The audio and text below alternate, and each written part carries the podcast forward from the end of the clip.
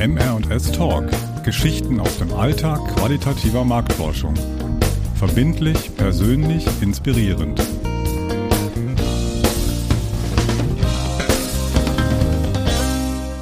Hallo liebe Hörerinnen und Hörer und auch dir, liebe Antje, natürlich einen schönen guten Morgen. Während jetzt draußen der Nebel wabert und die Blätter fallen, stehen wir zwei hier ganz gemütlich im Tonstudio der Groove Werkstatt, wo Lothar Weise nicht nur hochprofessionell das Mischpult bedient, sondern uns auch mit heißem Tee verwöhnt. Danke, Lothar. Ja, absolut. Ja, auch meinerseits schönen guten Morgen an alle. Danke für den Tee, lieber Lothar. Und die heutige Episode ist dir, ja, liebe Petra, als Musikerin und Marktforscherin ja geradezu auf den Leib geschrieben. Ja, ja! Wir wollen über die Moderation von qualitativen Interviews und Gruppendiskussionen sprechen. Und äh, um das für unsere Hörerinnen und Hörer auch ein bisschen anschaulicher zu machen, gell, mhm. wird's heute mal musikalisch. Genau. Denn, weißt du, in der qualitativen Marktforschung und in der Musik gibt es so viele Parallelen, über die es sich echt lohnt, auch mal ein bisschen ausführlicher zu sprechen. Mhm, genau. Und auf der Marktforschungsmesse Succeed, da waren wir ja im Oktober, und da haben wir jemanden getroffen, der diese Parallelen eben auch sieht, gell, so wie du und eben beide Leidenschaften teilt. Genau. Ich habe Oliver Tabino endlich mal persönlich getroffen und mich spontan mit ihm zum Interview für unseren Podcast verabredet. Ach komm, hören wir doch gleich mal rein.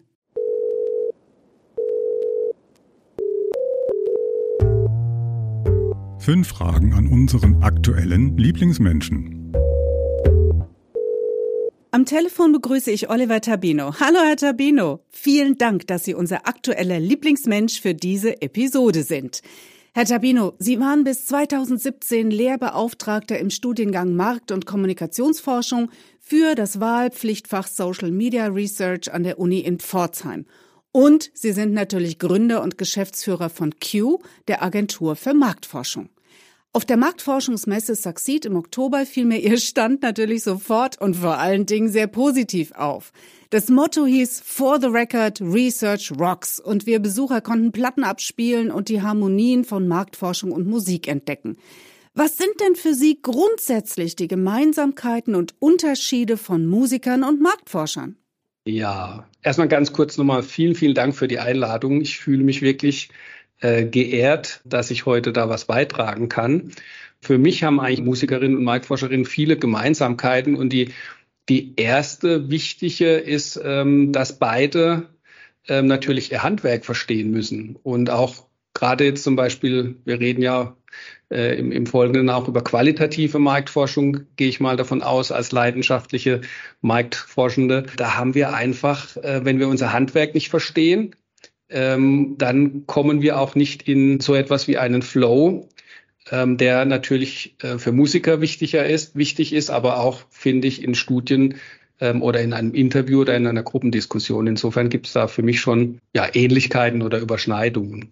Wenn ich vielleicht noch einen weiteren Punkt ähm, hinzufügen darf, ähm, für mich geben Musikerinnen auf der Bühne auch etwas preis. Also sie geben etwas, sie lassen äh, durch ihre Musik ähm, auch so ein bisschen in ihre Seele oder in ihre Vergangenheit oder in ihre Visionen schauen.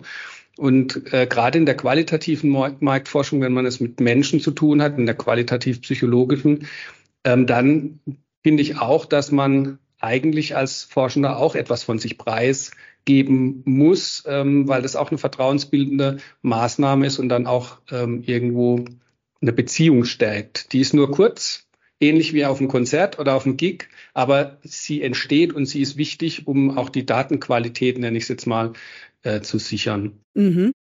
2021 erschien ein, wie ich finde, sehr lesenswerter Artikel von Ihnen in der Marktforschungsdepesche. Und den werden wir natürlich auch in den Show Notes dann entsprechend verlinken. Der Titel lautet Improvisationskunst, Jazz und qualitative Marktforschung. Und da sind wir jetzt natürlich auch schon wirklich mitten im Thema drin. Aber was hat denn der Jazz? Also was macht den Jazz so besonders, was vielleicht die Rockmusik in diesem Sinne nicht hat? Das heißt, wo sehen Sie die größte Analogie von Jazz und qualitativer Marktforschung? Ich muss, muss zugeben, ich bin auch großer Rockmusik-Fan, ähm, eher aus dem vielleicht äh, härteren Bereich. Aber ähm, Jazz habe ich mir ehrlich gesagt auch ein bisschen erarbeitet über die letzten Jahre und Jahrzehnte. Und was mich eigentlich ähm, dazu gebracht hat, diese, diese Metapher oder diese Analogie ähm, zu, zu bringen, ist, dass wir in der, vor allem in der qualitativen Marktforschung auch immer improvisieren müssen. Also wir haben einen Plan, ähm, wir haben eine Idee, ähm, aber ähm, die Improvisationskunst, und das ist auch wieder ähm, das, was ich zur ersten Frage gesagt habe, wenn man sein Handwerk versteht, und das ist ja bei Jazzmusikerinnen auch so, dann sind sie irgendwann fähig, ähm, eben ähm, fast schon Rückenmarks gesteuert, nenne ich das jetzt mal, ähm, zu spielen und dann auch aufeinander, auf die anderen Musikerinnen aufeinander einzugehen und äh, sich auch auf eine gewisse Art und Weise treiben lassen. Und ähm, in einem Lebensweltinterview zum Beispiel habe ich ja immer ähm, oder begebe ich mich wie auf eine Reise, was auch eine, ein Musikstück für mich auch immer wieder ist. Und auf dieser Reise weiß man nicht immer, an welcher Kreuzung man wie abbiegt. Also das heißt, in einem Interview, in einem tiefen psychologischen Interview, in einem narrativen Interview oder auch in einer Gruppendiskussion treffe ich ja immer wieder Entscheidungen und kopple das aber immer mit meinem, mit meinem Publikum in Anführungszeichen oder mit meinen Mitspielenden ähm, zurück. Und das sind dann für mich eben nicht andere Musiker, sondern das ist in der Gruppendiskussion sind es dann eben die, zum Beispiel die, ähm, die, die Menschen, die in der, an der Gruppendiskussion teilnehmen oder die Interviewpartnerinnen. Mhm. Herr Tabino, ich bin selbst auch Sängerin und besuche seit kurzem auch mal Jazz Jam Sessions und mach da einfach mal mit.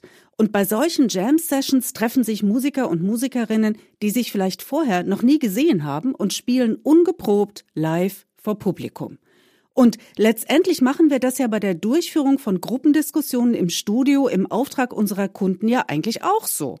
Wir erleben das auch, das kann man für mich, wie ich finde, auch gut vergleichen. Aber passt jetzt diese Analogie einer Jam-Session nur zu Gruppendiskussionen oder kann man die auch in den Einzelinterviews wiederfinden? Also eine, eine Jam-Session, also das, was Sie, was Sie ähm, gerade erzählt haben, kann ich nur voll unterstützen. Ich würde sogar noch weitergehen. Ähm, wir haben diese Jam-Sessions auch äh, zum Beispiel bei Ergebnis-Workshops ähm, oder mhm. wenn wir äh, Design Thinking Ansätze, um jetzt irgendwelche Formate zu entwickeln oder Produkte zu, zu entwickeln, dann habe ich eigentlich auch, nutze ich wie bei einer Jam Session unterschiedliche Einflüsse.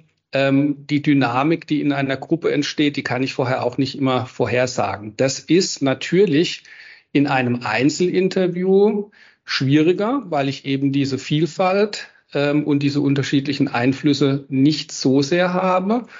Aber dennoch bin ich davon überzeugt, dass man auch in einem Einzelinterview oder in jetzt zum Beispiel einem In-Home, wenn ich dann äh, auch Personen zu Hause äh, besuche, auch eine Art von Jam äh, hinbekomme, indem ich einfach Sprungbretter sozusagen baue oder eben gewisse Impulse setze, die dann der andere Mensch, äh, der Gegenüber, ähm, aufgreifen kann und dann auch etwas darauf machen kann. Man muss natürlich, das ist vielleicht auch nochmal wichtig zu sagen, man darf natürlich als Moderatorin oder Interviewerin ja auch nicht zu viel vorgeben, weil das ist vielleicht der Unterschied. Wir stehen zwar auch auf der Bühne, aber wir dürfen ja natürlich nicht die Bühne äh, nur äh, als Selbstzweck nutzen, sondern wir müssen ja eigentlich unseren äh, Probanden und Probandinnen diese Bühne dann auch äh, geben und lassen. Ja, sind wir denn dann selbst auf dieser Bühne dann auch in unserer Rolle als Moderatorin, als Moderator? Sind wir da Bandleader oder sind wir auch Mitspieler? Das ist eigentlich auch wieder sehr schön, ein sehr schönes Bild und äh, ich bin davon überzeugt, dass wir beides sind. Wir haben, als wir dieses Motto, was Sie auf, angesprochen haben, für die Messe, also for the Record Research Rocks, haben wir uns auch überlegt, äh, hier bei Q, wer sind wir denn? Und wir haben dann auch gesagt, manchmal sind wir MCs, also Master of Ceremony äh, im klassischen Sinne, aber natürlich sind wir auch ähm, Mitspieler oder Mitspielende, weil wir, wie gerade gesagt, ähm, unseren Gesprächsteilnehmenden natürlich die Bühne auch geben. Oder zum Beispiel auch unseren Kunden und Kundinnen auch die Bühne äh, dann auch äh, bereiten oder geben. Und das ist eigentlich gerade das Schöne, dass man diesen, diesen Tanz äh, letztendlich dann vollbringt und immer wieder abwägt, Ähm, wann muss ich eingreifen als Moderator oder Moderatorin? Wann muss ich wieder einen neuen Impuls setzen? Und wann kann ich eigentlich diese, nehmen wir jetzt nochmal diese Jam-Session einfach laufen lassen und mit einem, und das gehört auch, finde ich, dazu, mit einem absoluten Urvertrauen, dass daraus was entsteht. Weil das mhm. ist ja auch in einem Interview oder in einer Gruppendiskussion gibt es ja auch Punkte, wo man vielleicht denkt oder das Gefühl hat, ähm, man kommt irgendwie nicht weiter oder man muss äh, nochmal einen anderen Impuls setzen. Und das Grundsätzliche, auch die Haltung, die dahinter steckt, ist wirklich Vertrauen, dass Menschen und natürlich in dieser Kombination zwischen Moderation und, und Menschen etwas, äh, etwas passiert, etwas Positives oder man eine Lösung findet oder um nochmal Musik da als Analogie zu nehmen, eben einen tollen Moment kreiert. Mhm. Auf eine Situation möchte ich gerne nochmal hinaus. Seit Corona hat ja die Durchführung virtueller Interviews noch stärker zugenommen. Ne? Und wir erleben es zumindest bei uns. Also wir machen maßgeblich Marktforschung im Healthcare-Bereich. Das heißt, wir führen sehr viele, vor allen Dingen Einzelinterviews mit Ärzten durch. Und wir merken in dieser globalen Marktforschungswelt, dass die Kunden es sich auch nach dem Ende der Lockdowns eher vor den Computerbildschirmen bequem machen und sie weniger reisen. Was muss ich also tun? Wie kann ich dafür sorgen, dass diese Magie, die sich auf der Bühne des Teststudios im Zusammenspiel zwischen den Menschen, mit denen ich spreche, die ich interviewe, zwischen den Kunden, die hinten im Backroom sitzen, wie kann ich dafür sorgen, dass sich diese Magie des Jazz auch in meinen virtuellen Einzelinterviews am Computer entwickelt, wo ich oft aus Compliance-Gründen noch nicht mal eine Kamera nutzen darf? Wie kann ich die hier einsetzen? Ja, das ist durchaus eine Herausforderung. Äh, es hat natürlich äh, viele Vorteile, gerade was Sie angesprochen haben, äh, Verfügbarkeit, Organisation, Reisetätigkeit, Effizienz. Aber Sie haben natürlich vollkommen recht. Ähm, wenn ich, äh, ich mache mal noch mal einen anderen Vergleich, wenn ich ein Konzert auf YouTube mir nachträglich angucke, ist die Emotionalität äh, eine andere, wie wenn ich jetzt gestern zum Beispiel bei Enjoy Jazz Festival auf, auf einem Konzert war und den Bass gefühlt habe und äh, die, die Menge, die sich im, im Takt bewegt. Und das ist natürlich eine ganz andere sensorische Wahrnehmung. Was ich aber trotzdem sagen kann oder da mitgeben würde, äh, in solchen Situationen sind natürlich die Bandleader, also sprich die Interviewenden und die, und die Moderatorin natürlich noch stärker gefragt. Es gibt ja Beispiele. Während Corona ging mir das ja auch, habe mich dann auch stärker mit, mit äh, Musik äh, im digitalen Sinne äh, beschäftigt. Dann habe ich zum Beispiel sowas wie die Tiny Desk Concerts ähm, entdeckt oder von KEXP, ein Radiosender in Seattle, die machen ja auch immer Aufnahmen ohne Publikum. Und da fiel mir schon auf, dass natürlich die Bands, die eine Präsenz auch ohne Publikum haben, gibt zum Beispiel so eine Post-Punk-Band aus England, die Idols, das ist so großartig und da springt sogar der Funke über, ähm, weil man sieht, dass die ähm, einfach diese Leidenschaft in sich tragen und äh, auf der Bühne sozusagen auch ohne Publikum explodieren. Das ist natürlich, wie gesagt, nochmal mit Publikum anders, aber ich kann als Moderator, Moderatorin natürlich auch Dinge aufnehmen. Ich kann, wenn die Kamera in ist, wir haben zum Beispiel schon ähm, so Experience Days, also In-Home-Interviews virtuell durchgeführt und dann muss ich als Interviewender einfach auch äh, Dinge aufnehmen. Das kann ein Bild im Hintergrund sein, das kann irgendwie, ähm, man kann sich mit der Kamera durch die Wohnung führen lassen. Das funktioniert. Ähm, das hat, wie gesagt, auch seine Vorteile, aber derjenige, der das moderiert, ist noch stärker gefragt, um auch diesen Beziehungsaufbau so schnell wie möglich hinzubekommen. Geht aber, ist durchaus anspruchsvoller und ähm, gerade in Gruppenkontexten, wenn es auch um Kreativität geht, ähm, ist diese Magie und der Funke, der überspringt im, im Live-Kontext in der Interaktion zwischen Menschen in einem Raum unersetzlich. Hm, und wenn die Kamera wegfällt, ich bleib noch mal bei unserem Einzelinterview Beispiel Ärzte, ja? Also die Kamera fällt weg und wir haben ja auch noch oft einen Dolmetscher zwischengeschaltet. Und was für mich dann immer so ein Zeichen ist, wenn ich dann im Debrief mit den Kunden merke, die haben die Stimmung dieser Interviews, also wie das Gespräch gelaufen ist, wo mein Interviewpartner zögerte, wütend oder ungeduldig wurde. Also die haben das gespürt und haben mir dann auch entsprechendes Feedback gegeben. Und dann weiß ich immer, okay, ich habe meinen Job gemacht. Aber es ist wirklich eine deutlich andere Situation und es ist deutlich anstrengender. Ne? Denn man ist Akteur im laufenden Moment und muss trotzdem auch immer wieder diese drei, vier Schritte weiterdenken. Also ob das, was ich gerade herausarbeite im Interview, in der Moderation, dann auch wirklich genauso ankommt, wie ich es selbst erlebt habe. Ja, und wenn ich noch was hinzufügen darf, äh, es könnte sein, dass Sie als äh, Musikerin da durchaus auch ähm, Ihre Kanäle, also die Wahrnehmungskanäle ähm, und in dem Fall der auditive Kanal für Sie eine große Rolle spielt, wenn Sie jetzt auch wieder an sowas wie Jazz-Improvisation denken. Sie stellen sich ja auf die anderen ein. Sie hören Kleinigkeiten heraus. Wann kommt der Einsatz? Wann können Sie da einsteigen?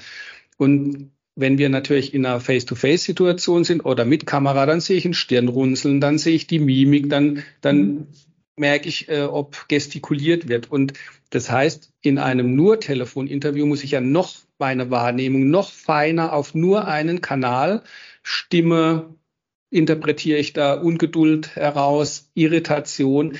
Also eigentlich muss ich noch, also ja, noch stärker auf solche Kleinigkeiten achten, ähm, was ähm, natürlich nochmal eine, eine größere Herausforderung ist. Und ich muss natürlich dann immer wieder auch meine Hypothesen überprüfen. Also ist es jetzt nur meine Wahrnehmung oder ist es jetzt wirklich so? Und das ist ähm, möglich, aber auch hier bin ich wieder bei Handwerk und Erfahrung, die mir da dabei natürlich hilft, um ein äh, vielleicht wie Miles Davis oder andere dann halt ein All-Time Classic zu werden und äh, auch im, in der, mit der Erfahrung immer besser oder solche Dinge herauszuhören, herauszuspüren, auf seine Intuition sich zu verlassen. Aber die Basis ist und bleibt Handwerk. Genau. Und das finde ich, Herr Tabino, ist ein wunderbares Schlusswort. Die Basis bleibt Handwerk und ich wünsche uns beiden noch ganz viele tolle musikalische Erlebnisse, Konzerte, aber auch Moderationen und Studien, in denen wir den Laden gemeinsam mit allen Beteiligten rocken oder jazzen können, was auch immer angebracht ist. Ganz herzlichen Dank. Vielen, vielen Dank nochmal. Hat sehr viel Spaß gemacht. Ja, mir auch. Danke. Ja, Petra, Herr Tabino, danke euch beiden für diese wunderschöne Analogie. Lass uns doch den Faden beim Stichwort Handwerk noch einmal aufgreifen und das Handwerkszeug für uns Moderatorinnen einfach nochmal strukturiert zusammenfassen, damit unsere Hörerinnen und Hörer das auch tatsächlich wirklich nachvollziehen können. Unser aktuelles Methodenrezept. Wie in der Musik geht es ja auch in der qualitativen Marktforschung los mit einer Idee. Ne? Äh, nennen wir es einfach den Forschungsauftrag und die Zielsetzung des Kunden für das anstehende Projekt. Und in der letzten Episode von MR&S Talk haben wir diesen Prozess ja auch schon mal ausführlicher beschrieben. Ja, genau. Wir haben berichtet, wie wir unsere Projekte in der qualitativen Marktforschung planen, durchführen und auswerten.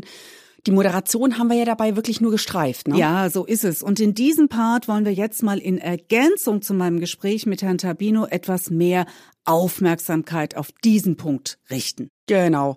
Denn für die Moderation qualitativer Interviews benötigt es einen Leitfaden. Im Gegensatz zu einem Fragebogen, was viele sicherlich so kennen, ist dieser nämlich offen gestaltet, um den Befragten allen Raum zu geben, ihre Gedanken und Emotionen tatsächlich auch schildern zu können. Genau. Und lass mich hier einfach mal beim Jazz bleiben. Hier beginnt nach der Idee zu einem Stück die Komposition des Themas. Ne? So kann man sich auch den Leitfaden vorstellen. Wie das Thema im Jazz gibt er die Struktur vor, auf die alle beteiligten Musiker auch dann immer wieder zurückkommen. Das Thema ist dabei häufig in Strophen aufgeteilt, so wie unser Leitfaden eben auch verschiedene Themenabschnitte hat. Mhm. Und zwischen den Abschnitten oder Strophen kommt dann die Improvisation, gell? Richtig. Und hier bekommt jeder Befragte sein Solo. Das heißt, er bringt seine eigenen Akkorde ein und variiert damit die Melodie der einzelnen Strophe. Ja, wir Moderatorinnen nehmen dann diese Melodie auf, zerlegen sie in ihre einzelnen Töne und übergeben dann an den nächsten Solisten. Und das machen wir so lange, bis alles gesagt ist, ja? Also bis jeder Teilnehmer der Gruppendiskussion seine Ansicht, seine Gefühle zum gerade besprochenen Aspekt mitteilen konnte. Bei Einzelinterviews ist es dann natürlich eher ein Duett, ja, bei dem unser Teilnehmer alle Soloparts alleine übernimmt und wir Moderatorinnen nur für Rhythmus und Untermalung sorgen. Mhm. Und wie es Herr Terbino gerade ja auch so schön formuliert hat, ne, müssen wir dabei erkennen, wo dies mühelos gelingt und die Ideen für die Fortführung der Melodie nur so sprudeln und wo wir als Moderatorin vielleicht doch noch einmal also wirklich auch einen neuen Impuls setzen müssen. Genau. Und dafür braucht es Instinkt, Einfühlungsvermögen und Takt, ja, dass wir diese Stellen, an denen wir eingreifen müssen, nicht verpassen und trotz neuer kreativer Impulse auch immer wieder zum Thema zurückfinden. Ja, ja, genau, das stimmt. Denn auch den besten Flow eines Interviews kann man nicht einfach unendlich weiterlaufen lassen, wenn man das Ziel der Studie nicht aus den Augen verlieren will. Unsere aktuelle Zahl. Bleiben wir doch im Bild. Pro Feldtag haben wir durchschnittlich etwa fünf Interviews. Ja, das heißt, wir spielen das gleiche Stück fünfmal hintereinander.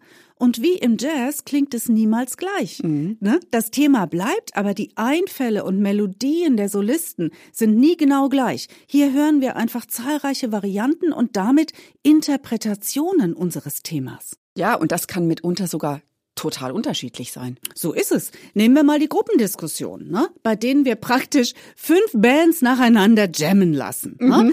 Die erste Band interpretiert das Stück in einer fröhlichen Durtonart, bei der zweiten Band dominieren die melancholischen Mollakkorde. Ne? Und während Runde drei das Stück im heiteren Swing-Modus aufführt, macht Runde vier einen sehr komplexen Sechs-Achtel-Bossa Nova draus.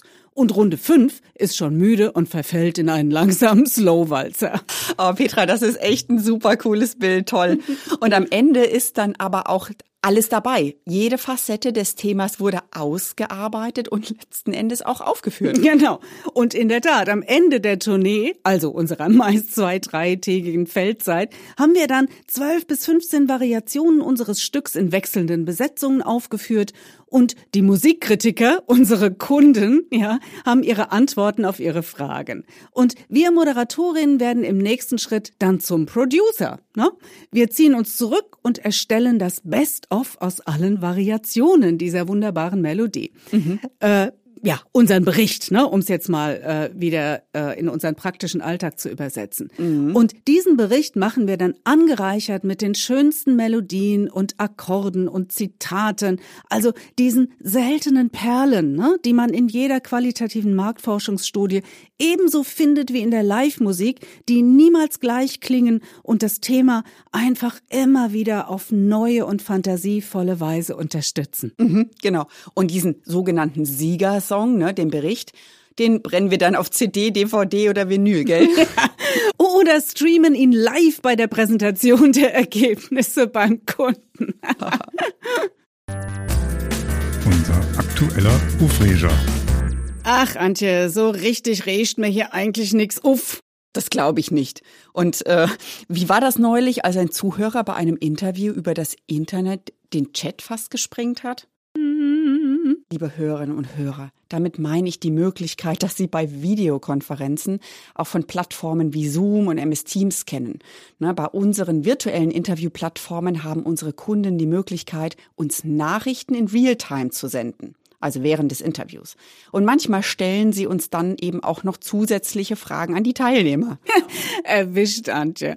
Ja, manchmal hauen uns die Kunden dann wirklich auch eigene Akkorde, eigene Melodien in unsere laufende Moderation rein. Und äh, das kann dann schon mal sehr anstrengend werden. Ne? Grundsätzlich ist das natürlich immer eine gute Einrichtung und eine schöne Möglichkeit, dass Kunden eben auch ihre eigenen Impulse einbringen können.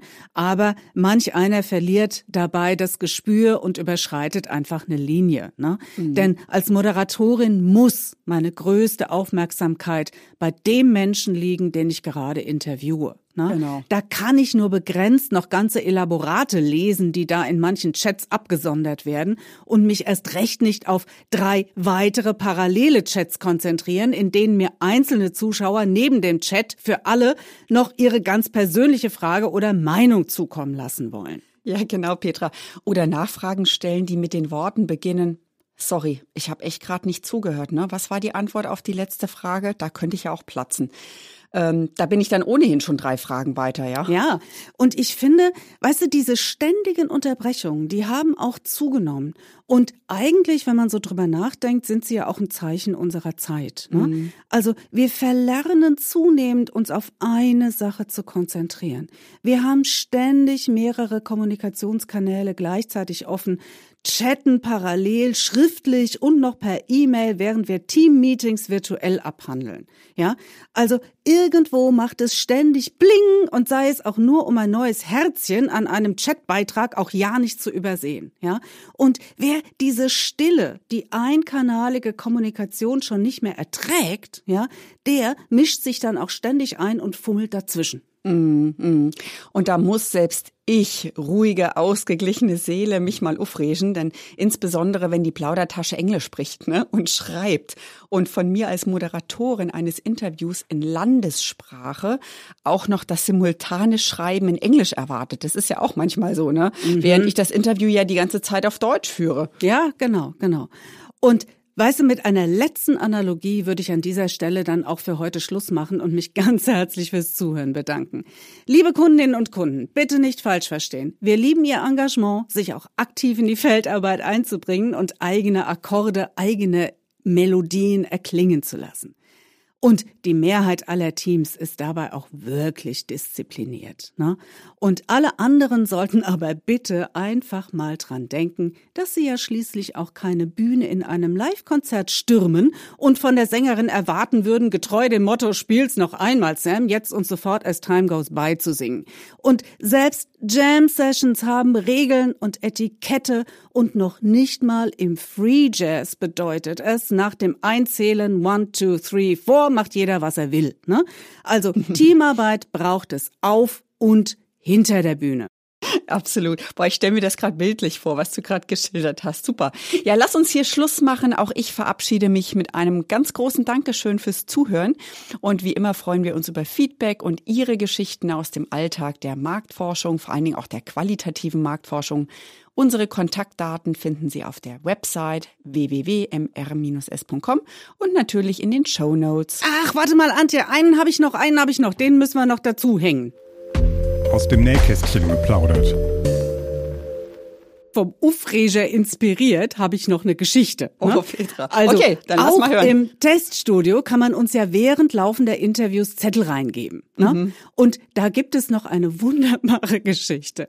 Der Legende nach soll Jim Pullen, ein von uns sehr geschätzter Kollege der Link Group in den USA, einen Zettel nach dem anderen bekommen haben. Irgendwann war er dann so genervt, dass er den letzten Zettel demonstrativ zerknüllte und hinter sich an die Scheibe warf. Und das war dann das Ende der Zwischenfragen, oder? Ja. Also ab da haben alle im Kundenraum brav gewartet, bis er kurz vor Ende des Interviews nach hinten kam, um zu sehen, ob es noch weitere Fragen an den Teilnehmer gibt. Ja, und vor allen Dingen, das tun wir ja immer, ne? Also ja. wenn wir Interviews in den Teststudios haben, gehen wir immer kurz vor Ende nochmal hinter zu den Kunden, damit wirklich auch alles, was noch brennt, dann abgefragt werden kann. Genau. Und dann werden auch die Geduldigen oft sehr belohnt. Ne? Mhm. Denn wie oft bekommen wir dann das schönste Kompliment, das man als Moderatorin von seinen Kunden bekommen kann? Ja, wir hatten in der Tat Fragen, aber die sind im Verlaufe des Interviews alle beantwortet worden. In diesem Sinne, machen Sie es gut und bis bald. Tschüss. Tschüss. Das war unsere heutige Episode von MR&S Talk. Geschichten aus dem Alltag qualitativer Marktforschung. Verbindlich, persönlich, inspirierend. Dieser Podcast ist eine Eigenproduktion von MR&S. Für die technische Umsetzung danken wir Lothar Weise von der Groove Werkstatt in Oberhosel.